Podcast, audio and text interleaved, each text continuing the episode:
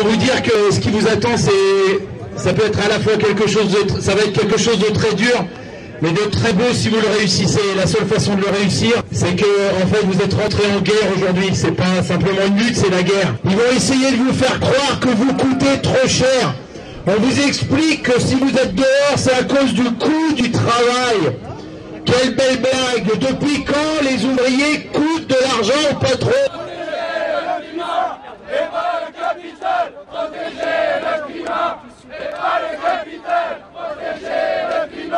et pas le capital. Protéger le climat et pas le capital. Le problème, c'est que on a une, une, politique qui est euh, décalée euh, sur euh, ce qu'est la, la, société réelle, quoi. Et, enfin, la société de la rue, la société du quartier, la société de la ville. Ouais, c'est sûr, j'ai fait passer des gens, mais moi, je m'en fous de leur loi. Enfin, c'est pas que je m'en fous de leur loi, c'est que je vais pas demander les papiers aux gens de savoir s'ils ont leurs papiers, ils ont pas leurs papiers. Si la loi, c'est ça, ben, il faut changer les lois, puis c'est tout, quoi. Allez, c'est les bonsoir. Les chaque semaine, c'est le Cody à Montpellier, Canal Sud à Toulouse, à la locale à Saint-Giron. Et bien évidemment, Radio Primitive, où cette émission réalisée. Les une parole anarchiste communiste.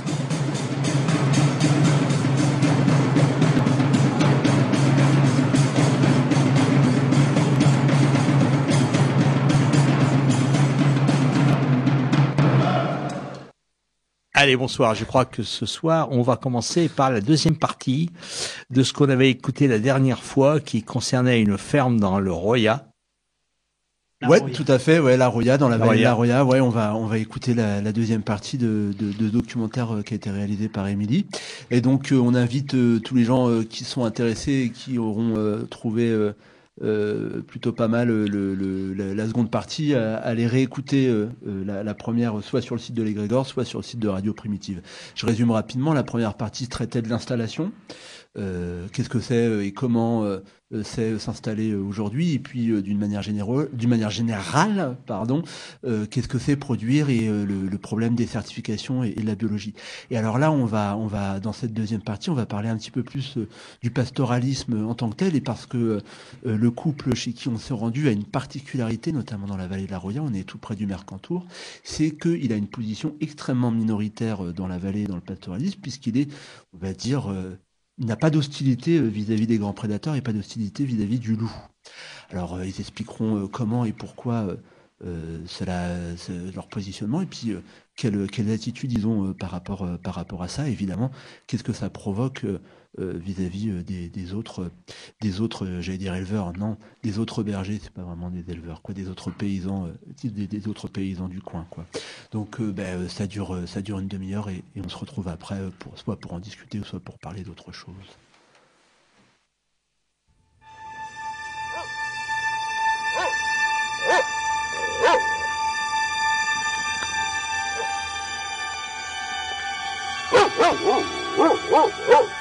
Oh!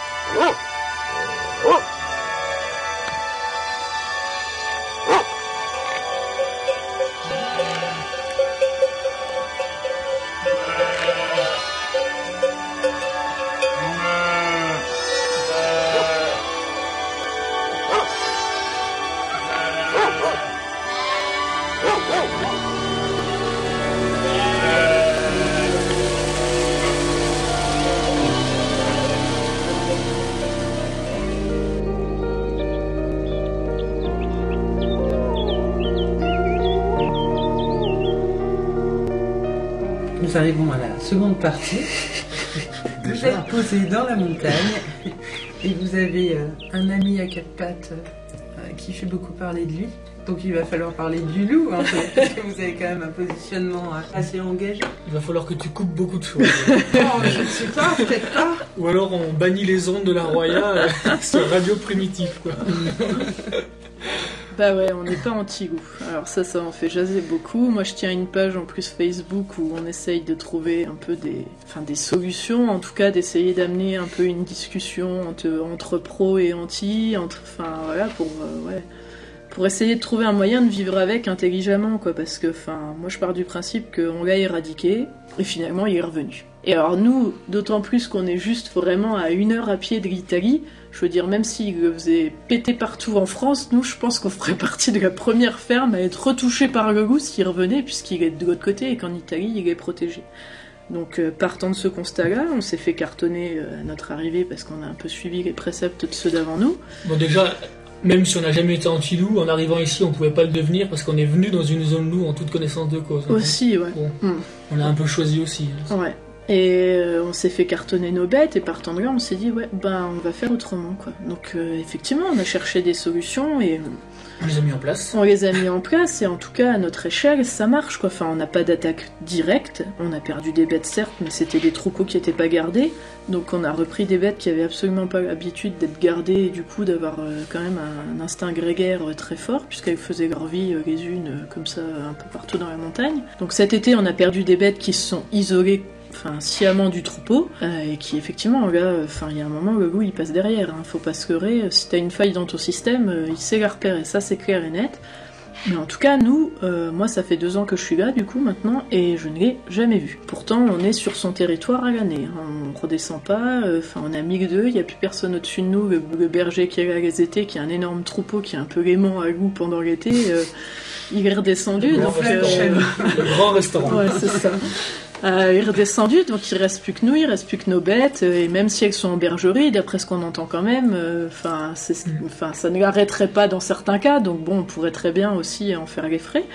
Mais après, on a euh, quatre chiens de protection adultes, on en a gardé deux là parce qu'on a eu des bébés, mais en tout, on vit avec- avec 14 chiens ici. Donc euh, je pense que les odeurs font que le loup euh, ose pas trop s'approcher, il, il se dit qu'on est un peu frappadingue. la et- présence humaine, quand même, on fait pas mal. voilà, on fait appel aux bénévoles aussi pour garder le troupeau. Oui, puis l'été, on garde. Enfin, c'est-à-dire que le, trou- garde, ouais. le troupeau, il Avec est jamais seul. Ouais, ouais, ouais. On est au moins deux à Au moins garder. deux. C'est possible de nous parler un peu plus des euh, dispositifs, entre guillemets, des types de chiens que vous avez ou des bénévoles euh, dont euh, Philippe parlait à l'instant? Bah, sur les chiens, on a un patou, donc aux montagnes des Pyrénées, quoi, qu'on a pris via l'association La Pastorale Pyrénéenne, donc là, qui est un organisme situé dans les Pyrénées et qui gère un peu, en fait, les reproductions de patous qui sont déjà mis au troupeau. Donc, c'est-à-dire qu'ils font des tests sur les parents, ils vont voir les portées, si les chiots sont bien mis en bergerie, enfin, ils contrôlent plutôt parce que, effectivement, dans la vallée, on l'a vu. Le truc des bergers, c'est plutôt de se refourguer les chiots entre bergers sans en payer euh, un sou, ou du moins le moins possible, sans regarder comment sont les parents. Parce que c'est pas leur volonté de mettre des chiens, on leur a dit, ouais. bah voilà, il y a le loup, essayez de trouver les solutions, mettez des chiens. Bon, on a mis des chiens. Effectivement, ils allaient pas chercher des chiens ailleurs, Ouais. machin, les chiens du voisin. et- Et sauf que les chiens, bah, Ça marche pas, ouais, Il y en a qui peuvent être très bons, mais il y en a quand même une sacrée tripotée qui sont très mauvais. Ça, faut pas se leurrer. Et surtout, patou, il a été pendant longtemps. Enfin, en fait, avec la disparition du loup, euh, ont disparu les bergers et du coup ont disparu les chiens de protection en France. Quand on a voulu et quand le loup est revenu et qu'il est redevenu espèce protégée, on a voulu remettre des patous qui étaient devenus entre-temps chiens de compagnie et chiens de famille, donc plus rien à voir avec ce qu'ils étaient quoi. Et ça a été, une- marché, ouais, quoi. ça a été une belle cata et, euh, et encore maintenant, on voit des chiens qui chopent les promeneurs, euh, qui font pas leur boulot, qui donc c'est un peu compliqué quoi. Et nous, comme on a quand même des chiens de rando et que Charlie, euh, même s'il est très gentil comme Patou, il mord pas du tout. Enfin, il fait très bien son taf avec le loup, on n'a jamais eu de soucis, mais il gueule beaucoup sur les gens. On a voulu essayer le Kangal, qui est répété, enfin, réputé encore plus agressif envers le loup, puisqu'en Turquie, il est toujours utilisé pour ça, et qu'en Turquie, ils ont quand même une sacrée tripotée de loups comparé à nous. Donc, il chasse vraiment le loup, là, pour le coup mais qui est beaucoup plus cool avec les gens, contrairement à ce que j'entends en ce moment où le Kangal serait dangereux avec les promeneurs. Enfin, moi, et d'ailleurs, on l'a pris pour ça, en l'occurrence, c'est des chiens qui sont beaucoup plus sympas justement avec les gens, mais beaucoup plus euh, territoriaux par rapport à tout ce qui est autres animaux. Et d'ailleurs, on le voit, nos chats ont la vie dure grâce à mes chiennes. Donc, euh, et du coup, on a pris deux femelles Kangal. On a aussi un croisé patou bosseron qui était pas prévu au programme, on avait repris une chienne à l'époque pasteurisée bosseron qui l'est depuis, et son fils marche très très bien en tant que protecteur de troupeau aussi, donc on l'a gardé. Et donc là, on a aussi deux petits chiots qui sont nés euh, au mois de novembre, qui sont euh, le croisement de, de Charlie, donc notre patou, et de Luz, euh, une de nos Kangals. Dans l'ensemble, tous nos chiens ont un super bon instinct, et malgré le fait qu'on les élève pas tout à fait comme le voudrait la tradition, ou Normalement, on entend beaucoup que pour un chien soit bon protecteur de son troupeau, faut qu'il soit avec son troupeau H24, qu'on le touche pas, que voilà, pour qu'il que les brebis soient sa seule famille. Euh, on n'a jamais voulu ça. On a deux enfants en bas âge, donc nous on voulait des chiens qu'on puisse manipuler, qui soient habitués à nous et tout. Donc là actuellement on les entendra peut-être un peu en fond, mais ils sont autour de la maison et pas dans la berge. Et euh, ils y sont pas du. Enfin, l'hiver, ils passent très peu de temps finalement à la bergerie, mais par contre, dès que le troupeau sort, ils sont avec nous et ils gardent nous et le troupeau. Et comme nous, de toute façon, on est toujours avec notre troupeau, il n'y a pas de question à se poser et ça marche très bien comme ça. Après, sur les autres dispositifs, nous, on est encore un peu particulier dans le sens où tous les soirs, quand on monte en estive, on redescend quand même le soir dormir. euh, Enfin, le troupeau dort à la bergerie. Mais sinon, il y a tout ce qui est parc électrifié qui se font dans d'autres endroits. euh, Enfin, Ferrus, donc une association de, protection des grands prédateurs, euh, qui a mis en place tout un programme qui s'appelle Pastoralou. Et donc, ils forment des bénévoles chaque année pour aller aider les bergers en zone loup. Alors, à la base, c'était parti sur des missions plutôt nocturnes pour que les bergers puissent avoir une nuit tranquille. Donc, les bénévoles faisaient les rondes pour éviter que le loup euh, ne vienne attaquer pendant la nuit. Parce Bah, c'est départ, surtout que les attaques se faisaient souvent Ouais. la nuit, quoi. Parce Au que dé- les troupeaux étaient plutôt bien gardés la journée, et en revanche, la nuit, elles étaient, les brebis étaient enfilées, et, c'était presque tout, quoi. Ouais. Et du coup, les attaques se sont multipliées la nuit, et il a donc fallu trouver une solution pour contenter les bergers. Et Ferrus en a proposé une, quoi, avec Mm. ce plan pastoral. Et nous, c'est une autre. Enfin, on les utilise autrement, puisqu'ils partent la journée avec nous. Donc, on est comme ça deux. Un devant, un derrière le troupeau. Et puis, on est deux à surveiller quand on arrive au pâturage et tout, quoi. Et euh, voilà, ils font une mission euh, plutôt de jour. Et, et ça marche bien comme ça, en tout cas. Ouais, parce que un moyen de production seul ne marche pas. Que des chiens ou que des, ou que des bergers avec le troupeau, ça marche pas. On a voulu multiplier un peu les moyens de protection, donc présence humaine et les chiens. Et, et on s'en sort pas trop mal, quoi. On a un petit Ouais. troupeau, c'est vrai que. Oui, on a un troupeau qui est quand même facile à garder. Enfin, facile à garder, c'est vite dit, mais. Non, mais il y a très peu de bêtes comparé aux bergers où il y a Mais 2 ou 3 voilà, 000 brebis c'est beaucoup nous. plus euh, facile de voir effectivement l'entièreté de ton troupeau que effectivement quand on voit le troupeau qui est au-dessus de nous, qui s'étale sur tout le flanc de la, de la montagne quand 3000 il bêtes, forcément. C'est sûr que là à garder, même avoir 8 chiens, enfin lui il a 8 chiens, nous il faut. Donc on a nos 4 chiens de protection, mais on a aussi nos autres chiens qui montent avec nous quand on, quand on part en estive. Et même s'ils font pas de la surveillance, même s'ils sont pas aussi actifs que nos patous ou quoi, ou nos kangals, ils sont quand même une présence qui reste en plus souvent collée au troupeau. eux. Parce que les kangals ou les, le patou, en tout cas, quand ils sentent l'odeur du goût, euh, parce que ça nous est déjà arrivé qu'ils partent, ou même des fois un chevreuil, hein, parce que pour eux, il n'y a pas que goût hein, qui chasse de, de- de- du troupeau. hein. Et ben ils partent. Donc ils partent sur la piste et ils envoient la menace euh, beaucoup plus loin. Quoi. Et donc on se retrouve souvent tout seul avec le troupeau, sans les chiens de protection du coup. Mais comme on a les notes qui restent avec nous, il y a toujours une présence canine en tout cas et une odeur du coup canine autour des brebis. Quoi. Et ça je pense que ça joue aussi quand même. Mais c'est vrai que ça paraît démesuré avoir autant de chiens pour si peu de brebis, mais au moins ça marche, quoi. C'est vrai que. Bah, c'est- Pour nous, bah, c'est vrai. Oui, mais- Notre but, c'est de protéger notre troupeau, c'est pas de dire il faut faire comme ça. Parce qu'effectivement, Maurice, avec ses 3000 brebis, s'il avait le nombre de chiens en conséquence, le pauvre, euh, il se retrouvait avec 40 chiens. Bon. Mm. Mais c'est vrai qu'en plus le loup est malin, parce que Maurice il nous raconte un peu ses attaques, quoi. Et donc le loup vient, euh, enfin là il en a eu souvent l'été, euh, ou très tôt le matin, juste avant qu'il parte, ou le soir quand il venait de rentrer, quoi. Et le loup en fait attire par euh, par groupe ses patous. Et euh, enfin, il me racontait, donc t'avais deux loups un soir, donc un premier qui a attiré une partie de ses chiens de protection d'un côté, le deuxième est venu à attirer la dernière partie de l'autre côté, et un troisième est passé à l'attaque. Et donc c'est vrai que quand t'as aucun chien qui reste à proximité de ton troupeau, ben après l'autre, enfin quand ils sont organisés, nous on est sur des territoires de meute, on pense qu'on en a deux, mais en tout cas il y en a une sûre. Donc en meute, ils travaillent pas du tout de la même façon qu'un loup solitaire qui va effectivement, s'il se fait repousser par les chiens, il pourra pas attaquer d'un autre côté. Enfin, il faut qu'il arrive à feinter. euh. Mais là, sur une meute, ils sont capables effectivement d'être très malins et d'entraîner tes chiens de protection très loin du troupeau et d'en profiter pour que un autre passe par là et t'entraîne une brebis, quoi. Votre positionnement par rapport au loup, il est euh, marginal par rapport aux autres paysans? Ça dépend, Ça dépend des coins ça dépend le territoire. Dans la vallée, oui, il est marginal, on peut pas dire le contraire. Bah en fait, je sais pas. Je sais pas s'il est Ou alors les marginal ou je sais pas si le fait que les autres n'osent pas le dire. Parce que c'est vrai que dès que tu commences à Ouais. te mettre anti-goût, euh, enfin pro-goût, enfin c'est ni pro ni anti même parce que enfin on veut juste vivre avec intelligemment quoi, c'est ça. Mais quand tu commences à dire ça, eh ben t'as les bergers qui te tombent dessus quoi. Nous on a eu le cas dans la vallée, il y en a un qui nous prêtait une remorque, qui quand il a vu ma position sur le loup sur notre page de la bergerie, a dit ouais bah c'est bon. Il a Euh, je appelé leur tous les- prêterai plus rien. euh, Il a appelé tous les copains et euh, voilà, on a eu une étiquette. voilà. Et euh, moi, je me suis fait lyncher sur une page d'éleveurs qui sont clairement anti-loup en France. Et effectivement, je comprends qu'il y en ait qui aient peur pour eux, et j'en connais effectivement qui ont eu des soucis avec des, des anti-loups notoires, et parce qu'eux se sont pas positionnés comme ça. quoi. Nous, on a le fait d'être isolés qui peut-être nous protège, et du coup, on n'en est pas trop, on n'est pas trop embêté, mais le loup, c'est quand même euh, une sacrée stigmatisation de notre société, et euh, enfin, c'est vrai que c'est ou t'es pour ou t'es contre. Quand t'es au milieu déjà, enfin voilà. Mais c'est quand même une haine viscérale entre les deux camps, quoi. C'est, enfin, c'est assez hallucinant.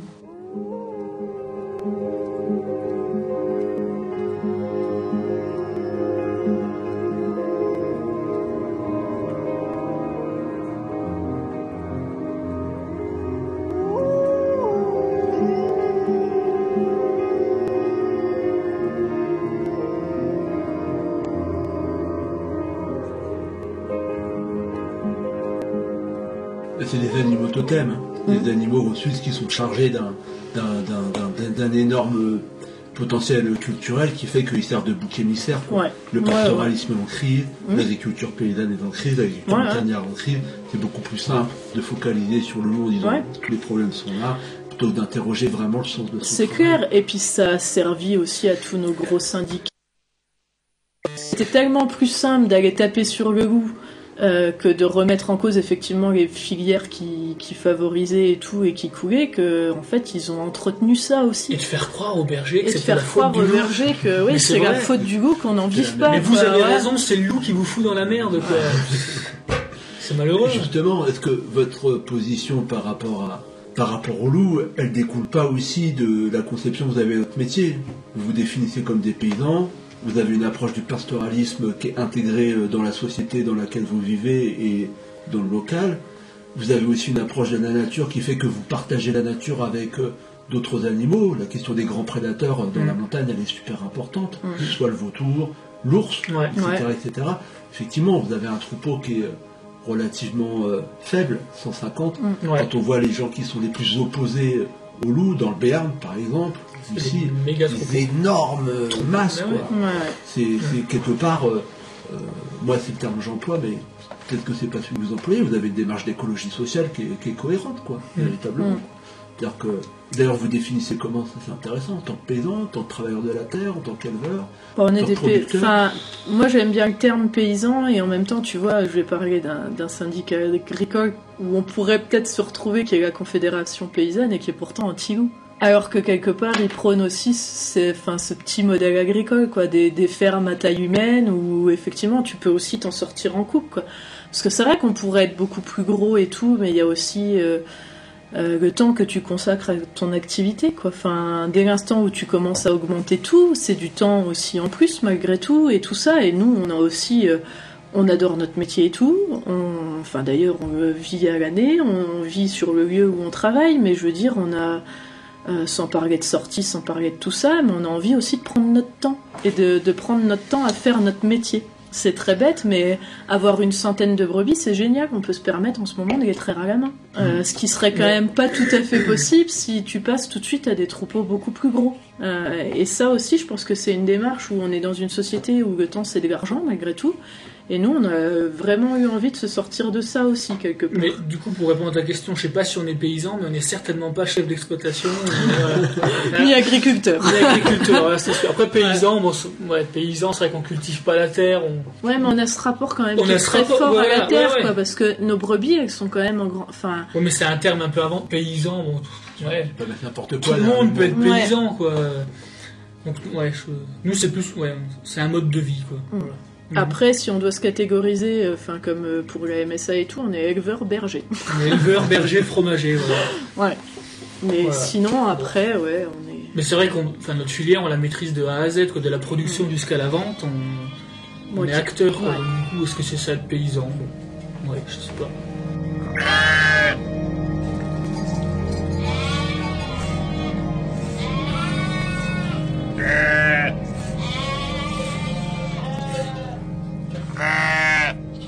Tu avais parlé, euh, Philippe, euh, de ton rêve euh, lorsque tu aurais fini de payer tes emprunts.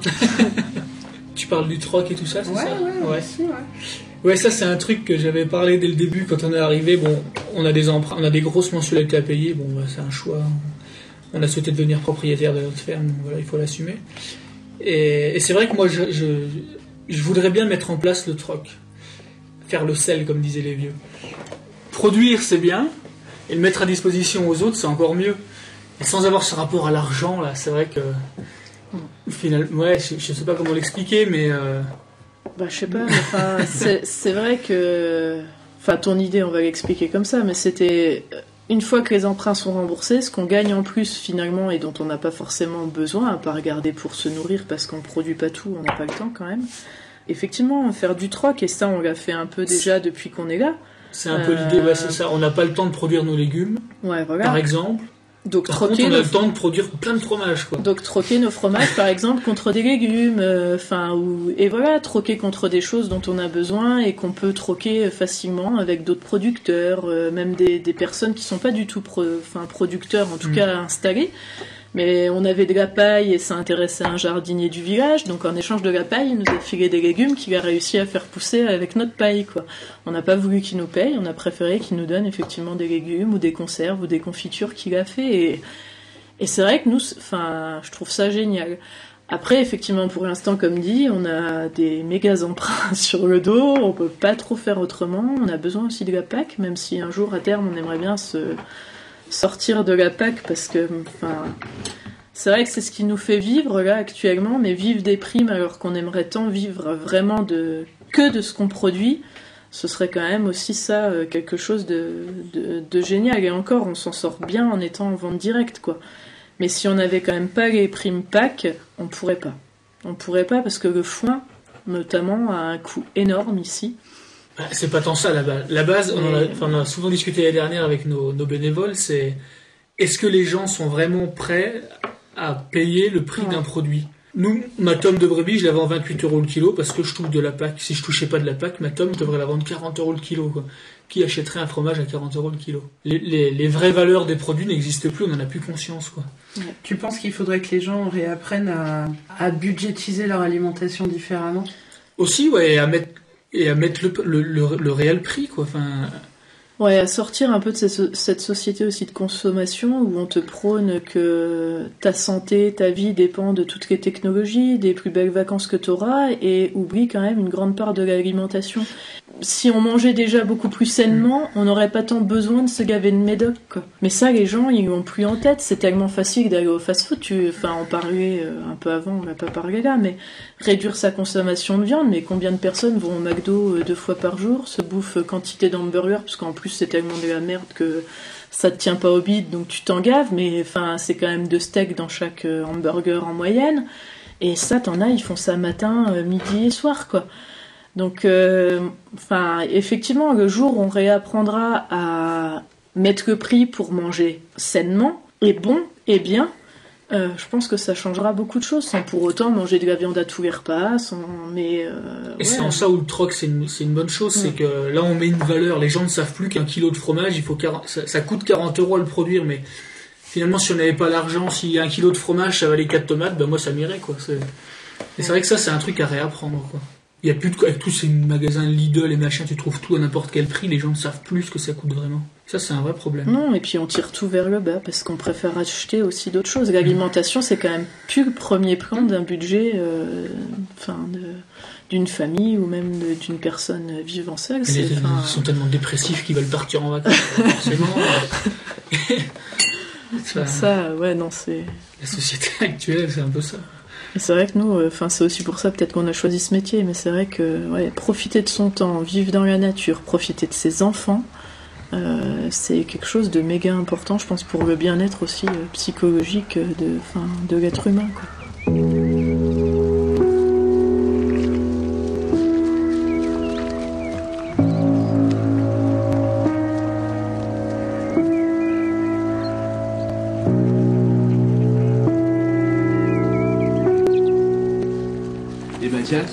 Connais d'autres enfants dans la vallée Il y a d'autres enfants Oui, Il y a qui euh, je ne sais pas. Mais j'en connais plein les enfants à la brique d'ici. Ici, là, dans la vallée Ouais. C'est pas Dieu, il a pas beaucoup d'enfants ici. Hein. J'en connais, j'en connais plein, mais il y en a des fois qui sont à l'école. Donc, euh, il y en a qui, que je vois qui sont à l'école. Mais bon, mon âge, mais moi, j'ai pas envie d'aller à l'école. T'as pas envie d'aller à l'école, toi La maîtresse, on doit rester jusqu'au soir, c'est fatigant. On doit, on doit, hein, on doit écrire. hein, pas tout le temps, euh, voilà. Un peu, mais pas tout le temps. Bah oui, on fait l'école à la ferme et nous, on apprend tout seul après qu'on a su faire des lettres. On le fait tout seul. Tu vois, maman, elle m'a appris des lettres. Je- je dois garder les feuilles. Je recopie les mêmes choses et comme ça, j'apprendrai tout seul à le faire. Maman, il faut qu'elle me montre d'autres choses aussi. Faut pas que j'apprenne que ce qu'elle m'a montré là. C'est pas bien ça. Bah, c'est bien apprendre dans la vie. Mais pas à l'école. Mais pas à l'école, ça c'est moche à l'école. Donc euh, moi j'aime bien être à la brique à faire à l'école. À Capucine. Mais Mathias, est-ce que tu penses que d'autres enfants, d'autres enfants auraient, aimeraient bien avoir ta vie? Est-ce que tu crois que tu as une vie qui plairait à d'autres enfants? Oui, parce que la le guide de la Roya, c'est bien. Donc c'est pour ça. Les enfants, ils aimeraient bien le comme moi.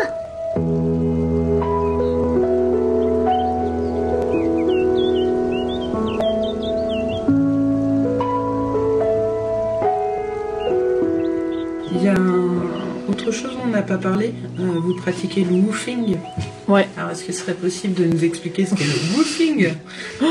Worldwide euh, Opportunities on Organic Farm. Donc en fait c'est un programme euh, international qui permet à des gens, euh, quel que soit leur âge, leur nationalité et tout, de partir à la découverte de fermes biologiques. Ça a toujours été les gens Ouais. qui parcouraient la France pour aller faire la moisson, les vendanges, les machins. Ça a toujours Ouais, et existé. puis même, quoi. ouais, et, enfin. et C'est vrai. Ouais, ouais. Et même aux États-Unis, je crois que c'est un mouvement. euh, Enfin, aux États-Unis et Australie ont été un peu les premiers à avoir ça aussi pour euh, la découverte, effectivement, du pays. hein. c'est des grands, enfin, c'est des grands pays. euh. Et du coup, ouais, tu, en échange de quelques heures de travail dans la ferme que tu visites, t'es nourri et, euh, et logé. Et donc, euh, le but, c'est que tu découvres, quand t'es woofer, hein, c'est que tu découvres le travail euh, de la ferme où tu es, quoi. Et que tu participes aux tâches euh, que tu as envie, parce qu'il n'y a aucune obligation, quoi, non plus. Mais, euh, enfin, généralement, quand tu viens, c'est aussi pour participer et mettre la main à la pâte, quoi. Et pourquoi vous avez euh, choisi d'accueillir des, des woofers Ça nous fait partir en vacances gratuitement. Ah, c'est une sacrée rencontre. Hein. Purée, c'est des échanges culturels quand même qui sont assez hallucinants parce que nous, on a eu l'année dernière euh, un Américain, une Suédoise, une Irlandaise, une Autrichienne, des Iraniennes, bah, des Français quand même, des Allemands, des Belges. Et enfin, on a, on a vraiment. voyages à la maison, ouais, tu voyages à la maison. Donc tu découvres d'autres cultures, tu découvres, et ça je trouve ça génial pour nos enfants aussi, quoi. Enfin, la Ouais, découverte aussi, euh, enfin d'autres familles, ils ont rencontré des, des, des gamins allemands, quoi.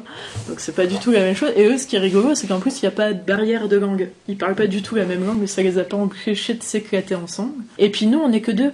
Euh, Jusqu'à maintenant, cette ferme-là, elle était tenue donc par des collectifs, et on a grosso modo gardé le même travail qu'eux en charge, mais en étant deux. Alors on s'en sort bien, on y arrive, hein, parce que le but c'est pas non plus de dépendre que des autres pour faire notre taf, mais être un peu plus nombreux, des fois ça nous soulage un tout petit peu, quoi. Et ça c'est quand même pas pas négligeable aussi, quoi. Donc euh, on l'a fait aussi dans ce but-là, avoir un peu de main d'œuvre et puis euh, faire des échanges.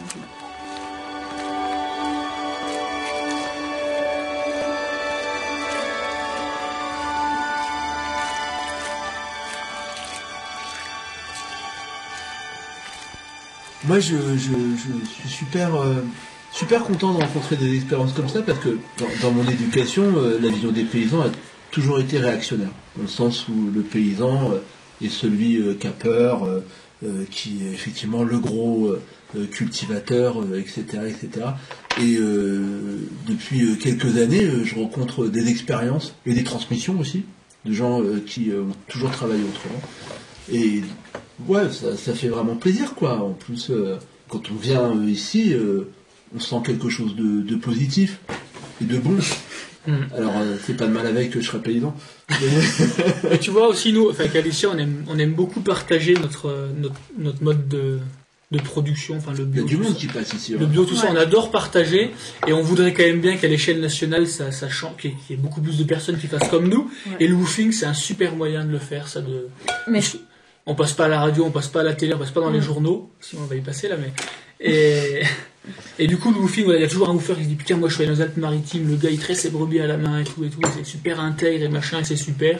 Et je suis sûr que ça en fait réfléchir plus d'un, quoi. Mais t'as aussi, euh, enfin bon, on tient une page internet, on a, enfin moi j'ai un blog Ouais, ouais, que ouais. j'alimente pas tant que ça, mais j'ai un blog, mais c'est surtout qu'on se rend compte, on est sur des forums, mais on se rend compte que c'est beaucoup de gens qui sont pas du tout issus du milieu agricole à la base et qui ont pensé l'agriculture autrement, qui sont, so- enfin qui ont pas été bercés par les dogmes effectivement des parents ou grands-parents et tout, où on te dit que ouais il faut produire, ou enfin ou qui sont dans un engrenage auquel ils peuvent même plus sortir.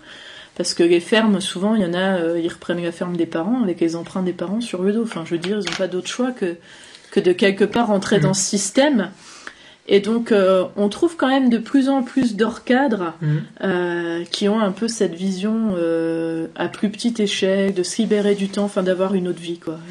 Mais tu vois, enfin, j'ai l'exemple de, comment il s'appelait, Bertrand et Guillaume, là. Mm. Enfin, toujours dans, dans ce truc du partage, là, Bertrand, il, il connaissait pas notre agriculture, quoi. Il connaissait que la, il était du, de où, lui? il est de Haute-Saône. Haute-Saône. Ah, il connaît, il connaît l'agriculture de là-bas, hyper intensif et tout et tout. Et là, il était prof, ce gars, et il disait, euh, Il y avait une cinquantaine d'années. Il été un peu sur le cul en nous rencontrant voilà. aussi. et il disait, bah, que- tu vois, une autre agriculture, et ben, il faut la partager, cette agriculture, quoi. Il faut l'apprendre à ses gamins, enfin, ses élèves, quoi. Il est prof de bio en plus. Ouais. donc, euh, et lui, il- enfin, il Et est seul venu moyen, euh, ça, de, via le programme Pastoralou parce que c'est, il participe, enfin, il soutient Ferrus, mais il voulait pas soutenir bêtement. Et il avait toujours dit qu'il ferait un jour Pastoralou pour aller sur le terrain et pour vraiment servir, euh, cet assaut quoi, pas être juste un donateur puisqu'il dit ça, euh, enfin. ça C'est rien, ça sert à rien, quoi. Et donc, il a fait son truc, on a été son baptême du feu, et on a quand même pas été le plus simple pour Mm. quelqu'un qui a dû crapahuter en plein été avec nous en montagne. Et il a été super content de son 100% truc. positif et, son euh, expérience. Et je suis sûr qu'il en a aussi, parlé à ses élèves, du ouais, c'est le meilleur moyen pour transmettre des choses comme la nôtre, notre expérience. Et toi, tu disais aussi dans le partage que tu aimerais bien faire venir euh, des mômes de ton lycée, de ton ex-lycée Ouais, agricole ouais, ici. ouais. euh, Ça, Ça va se faire, ça? Je voudrais bien que ça se fasse, parce que dans mon, dans mon lycée, j'ai jamais appris le bio, j'ai jamais appris l'agriculture alternative, j'ai jamais appris tout ça. On l'apprend pas dans les lycées. Et dans le mien en particulier, je pense qu'en Meuse, euh, on n'en parlera jamais. Et le meilleur moyen, voilà, c'est de les faire venir. Et je me, quelque part, je me retrouverai moi aussi, enfin en voyant ces secondes, je me retrouverai moi quand j'étais en seconde où j'avais été voir des fermes qui faisaient du fromage. Et à l'époque, je m'étais dit, mais ça n'existe pas, quoi. C'est les derniers qui font ça. Mais ça existe encore des gens qui ont des vaches à la tâche. euh, et finalement, tu vois, je suis devenu ce, pay- ce paysan que je, que je pensais à l'abandon, quoi. Et je voudrais bien, euh, ouais, ouais. montrer que c'est Je possible. voudrais bien que ça existe, montrer que ça existe encore et que c'est l'avenir, quoi. C'est, Et puis que c'est possible déjà, parce que pour beaucoup, ce qu'on fait, Ouais. c'est, c'est- ouais, ça, comme tu dis, ça n'existe pas, ou c'est des reliquats, et c'est et pas. justement une bonne revanche, quoi. Un élève de la Meuse, voilà, qui pensait devenir, euh, enfin, qui pensait pas devenir paysan, mais qui, voilà, s'il avait été paysan, ce serait un gros salarié de merde, qui devient petit paysan. Et ben, je crois que c'est une bonne revanche sur le, sur ce truc, quoi, ouais. Et si on pouvait faire venir des petits secondes et qu'ils deviennent paysans comme nous, ce serait formidable. Et ça viendra.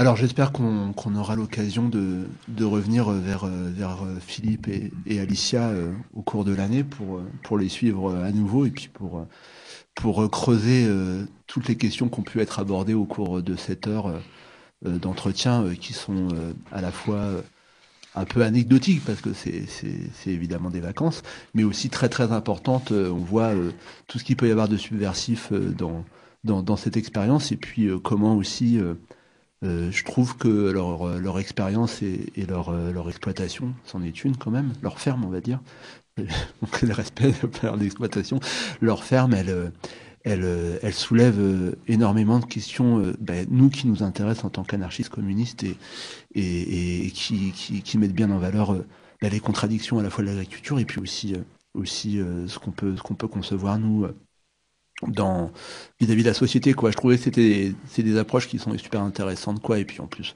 le reportage est magnifique. Et puis moi, ça me rappelle les vacances, donc c'est toujours chouette. Et bravo Émilie pour, pour le reportage.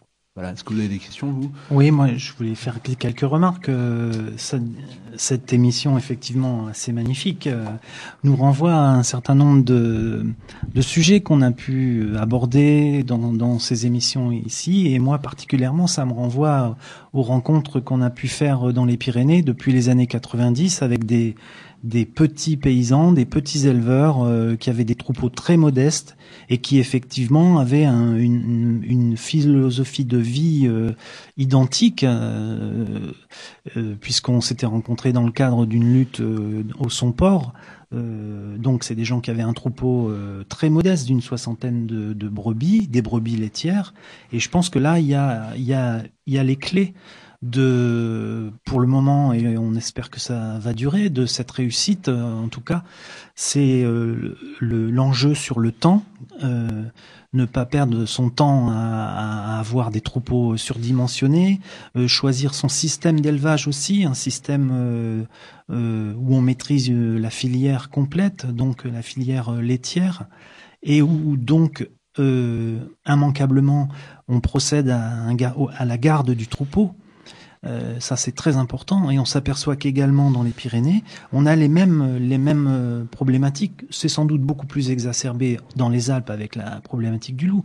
Mais à chaque fois qu'il y a des troupeaux euh, livrés à eux-mêmes, si on peut dire, par exemple des troupeaux à viande, dits à viande, ou des brebis à l'engraissement en, en, haute montagne, eh bien là, on a des attaques très importantes euh, par les grands prédateurs, que ce soit l'ours, mais que ce soit le loup. Et avec le loup, c'est encore plus complexe à, déjouer. Donc là, on voit, on voit que cette volonté, au travers de cette volonté de, de, de, se donner les moyens d'être présent. Donc c'est la présence vivante avec son troupeau.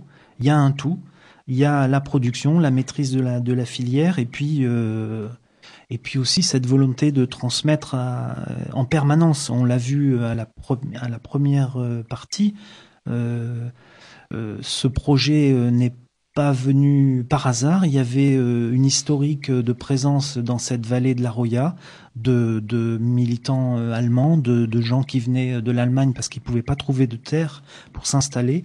Les schémas d'installation étaient extrêmement difficiles et c'est peut-être ce qui est en train d'évoluer aussi sur différents territoires en France où euh, il y a des gens qui viennent des luttes, qui s'installent et qui euh, euh, qui bousculent un peu les habitudes, même même des, GFA, des, des principes des GFA, des groupements fonciers agricoles, qui vont beaucoup plus loin parce qu'en fait ils ont une volonté de s'installer, point barre, ils trouvent les terres et bon, il y a toujours aussi des, des, problèmes hein, à un moment donné avec le foncier. Il faut effectivement un engagement euh, financier. Mais en tout cas, c'est ce qu'on voyait euh, quand on avait passé la série d'émissions sur les barricades agricoles, où on voyait, euh, on avait des, gens qui étaient impliqués dans les luttes, et là, c'est leur cas parce qu'on sait qu'ils ont eu des contacts, enfin, ils étaient impliqués aussi par rapport à d'autres problématiques liées à cette frontière franco-italienne.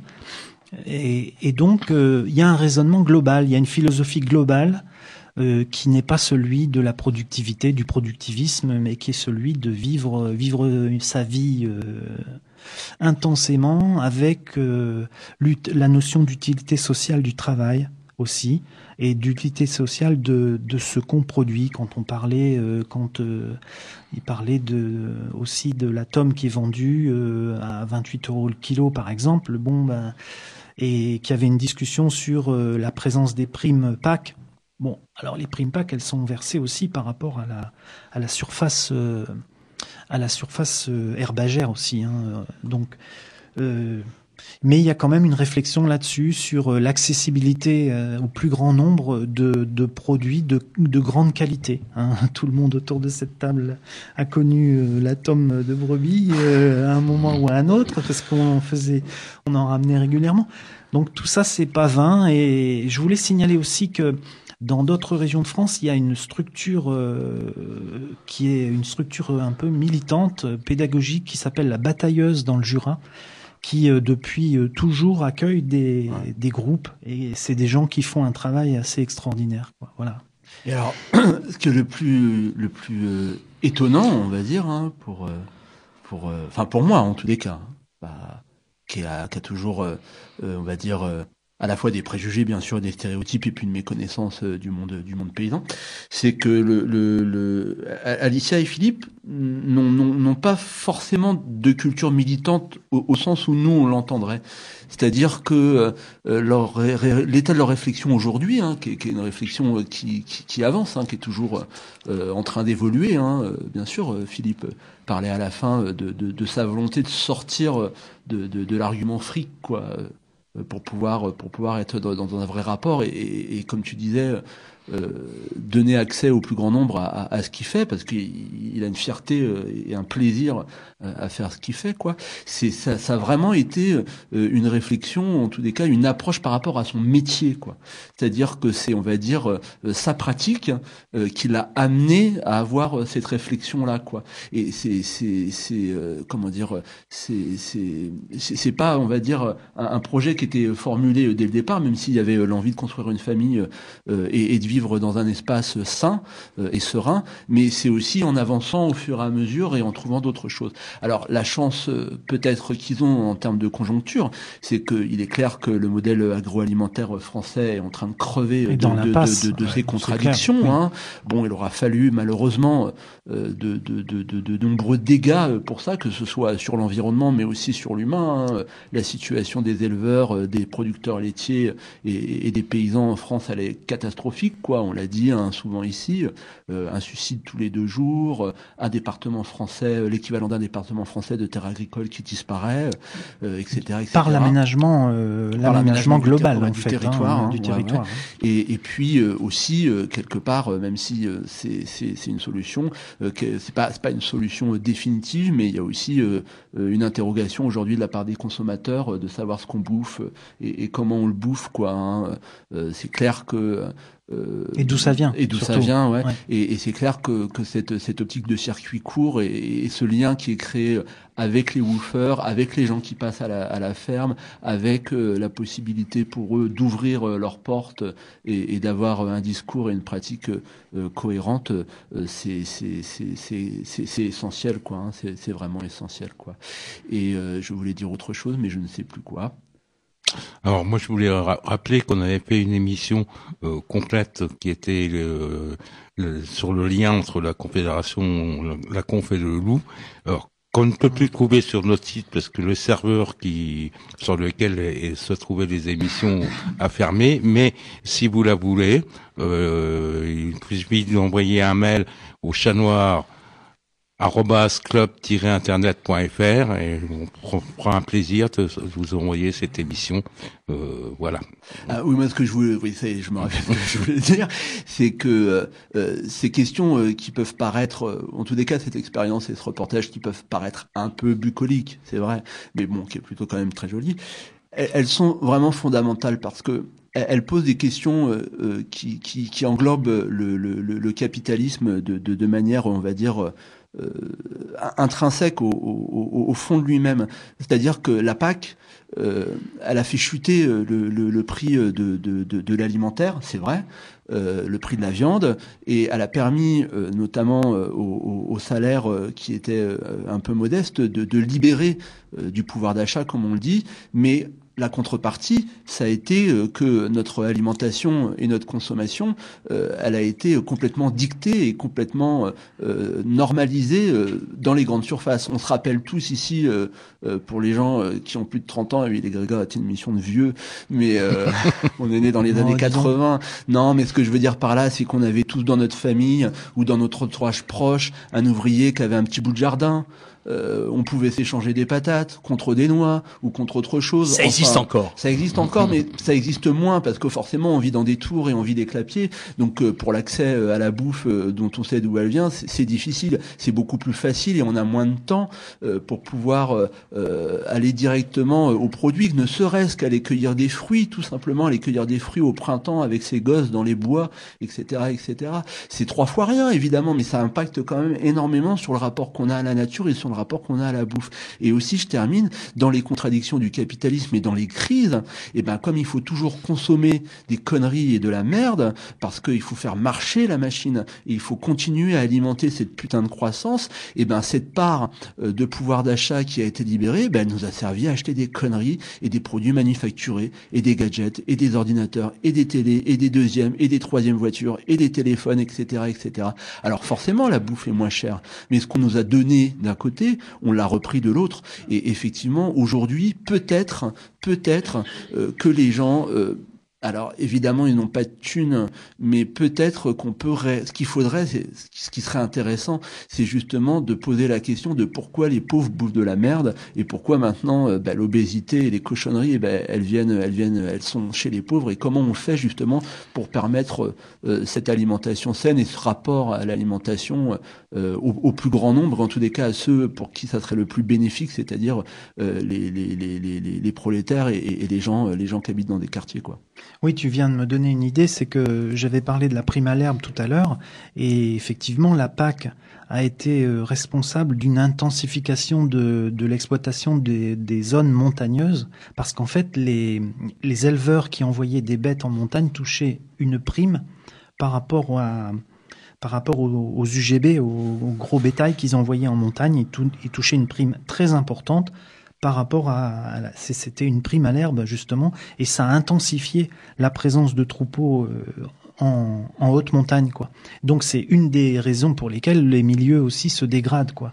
Donc on a, tout un tas de choses qui sont liées quoi effectivement et justement qui dit euh, gros troupeau dit forcément euh, attraction importante pour les c'est un garde-manger potentiel pour les prédateurs donc ça pose un tas de problèmes en cascade quoi et puis euh, la concentration, euh, comme tu dis, euh, des exploitations et, des élevages fait que aujourd'hui, pour avoir un modèle agricole qui perdure selon les normes qui sont établies par l'Europe, fait qu'il faut avoir des élevages de plus en plus importants et on en arrive à, des espèces de contradictions et de barbarie.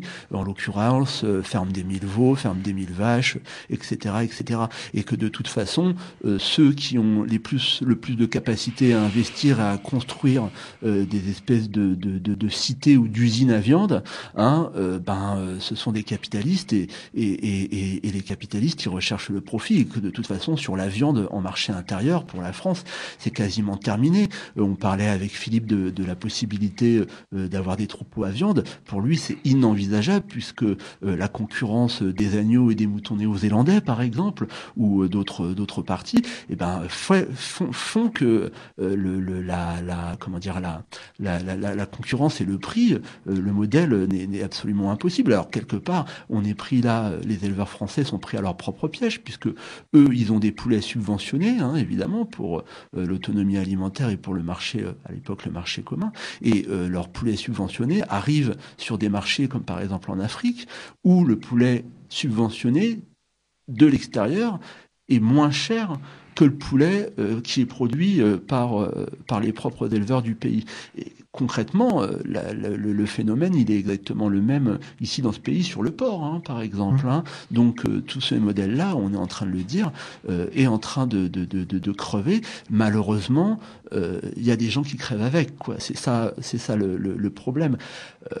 bon il y a, y, y a, des engagements qui, qui, sont pris, mais s'il si, s'il n'y a pas de, de il n'y a pas de. Alors, L'intérêt, c'est que, comme tu dis, ça revient par l'intermédiaire des luttes.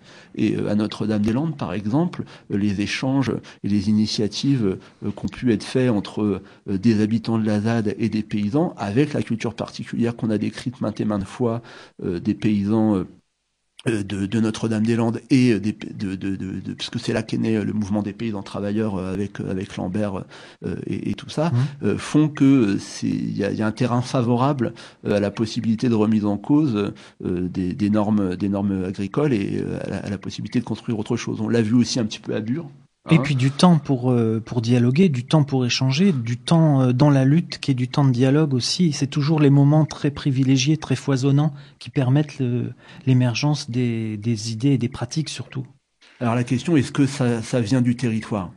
Parce que ça, c'est une question qui est intéressante à poser. Est-ce que les choses sont déjà données au départ euh, par les données euh, historiques et culturelles du territoire? Parce qu'on n'a pas parlé de la Roya, mais en l'occurrence, ce coin-là, euh, c'est un coin qui est à Landais, on l'a dit, hein, c'est une région frontalière, avec des gens qui ont... Ce, petit bout de Roya a été rattaché à la France en 1947. Euh, après avoir fait Italie, France, Italie, France. Mm. Donc euh, c'est aussi des gens euh, qui sont pas, voilà, qu'on, j'allais dire 50 ans de France. Mais vivre à côté d'une frontière, c'est pas avoir un état d'esprit différent, c'est avoir un état d'esprit particulier. Et puis l'enclavement euh, de la vallée, sa hauteur, euh, le fait de, d'être obligé euh, de compter sur une solidarité immédiate et à côté, parce que quand on est pris par la neige et qu'on est bloqué pendant quatre jours, s'il n'y a pas quelqu'un qui vient te voir, tu peux claquer dans ta ferme et, et, on n'en sait rien jusqu'au dégel, quoi, jusqu'à la prochaine transhumance. Non, je, je souris, mais c'est, c'est, quelque chose qui moi m'interroge, notamment aussi à Notre-Dame-des-Landes, hein, la question du territoire où les gens vivent là depuis deux, trois, quatre générations et ont envie de défendre ce, ce, rapport à ce territoire. C'est aussi des choses qu'on a pu évoquer, nous, ici, par rapport à la Bretagne ou au Pays, Basque. Et c'est quelque chose qui est aussi très intéressant parce que cet attachement au territoire, il a rien euh, de réactionnaire. Euh, souvent, euh, vous le savez, ici, on vous a parlé des luttes de libération nationale en disant euh, que l'attachement au territoire euh, c'était pas forcément quelque chose qui était euh, réactionnaire, non pas en le défendant contre une invasion étrangère, mais en le positivant comme quelque chose qu'on veut partager, comme qu'on veut ouvrir, quoi. Comme en l'occurrence là, Philippe et Alicia le font, c'est-à-dire de, de vivre dans un endroit, de vivre d'une certaine manière, d'avoir un certain rapport à, à, son, à son à son milieu et à ce que ça veut dire vivre là, quoi, vivre en Roya, et au contraire de le défendre contre des invasions euh, extérieure, euh, de le promotionner et, de, et de le partager quoi. Et il n'est certainement absolument pas euh, comment dire anormal que de nombreuses personnes dans cette vallée de la Roya ont pu manifester une solidarité réelle, concrète avec les migrants. Et, et, avec avec les réfugiés avec les réfugiés. Je veux dire que par là, Tout à fait, les, les, données était déjà là. Bien sûr. Et, euh, et, et, effectivement, d'une part, alors les gens de la montagne. C'est tout à fait naturel. C'est ça. Euh, les, les, gens de la montagne, euh, ils ont des qualités, ils ont des défauts, mais comme tout le monde. Mais là-dessus, euh, croiser euh, quelqu'un sur un chemin de montagne qui est en difficulté, tu t'arrêtes et, tu discutes quoi. Et, c'est vrai que bon alors il y a, les, les, exemples qui ont été euh, médiatiques, hein, euh, qui ont été euh, qui ont été donnés et sur lesquels il y a eu beaucoup de publicité. On a parlé ici de, Cédric Hiroux et, et, des gens qui ont été condamnés ou des gens qui sont actifs dans dans le collectif Roya Solidaire. Mais il y en a des dizaines et des dizaines qui sont pas dans ce collectif Roya Solidaire dont on n'entend absolument pas parler et, et, et qui le font euh, au, au, au, quotidien. Et alors ça, euh, voir cette forme de solidarité et cette forme de vie et, et, de partage à une heure et demie de Nice, ça fait plaisir, quoi, parce que ça te dit que quand même il y a de nombreuses choses qui sont possibles, vraiment. Alors tu, tu parlais des, des gens euh, qui, entre autres dans la Roya, qui s'occupent euh, de, d'héberger effectivement des, des, réfugiés, des, des gens qui, qui migrent.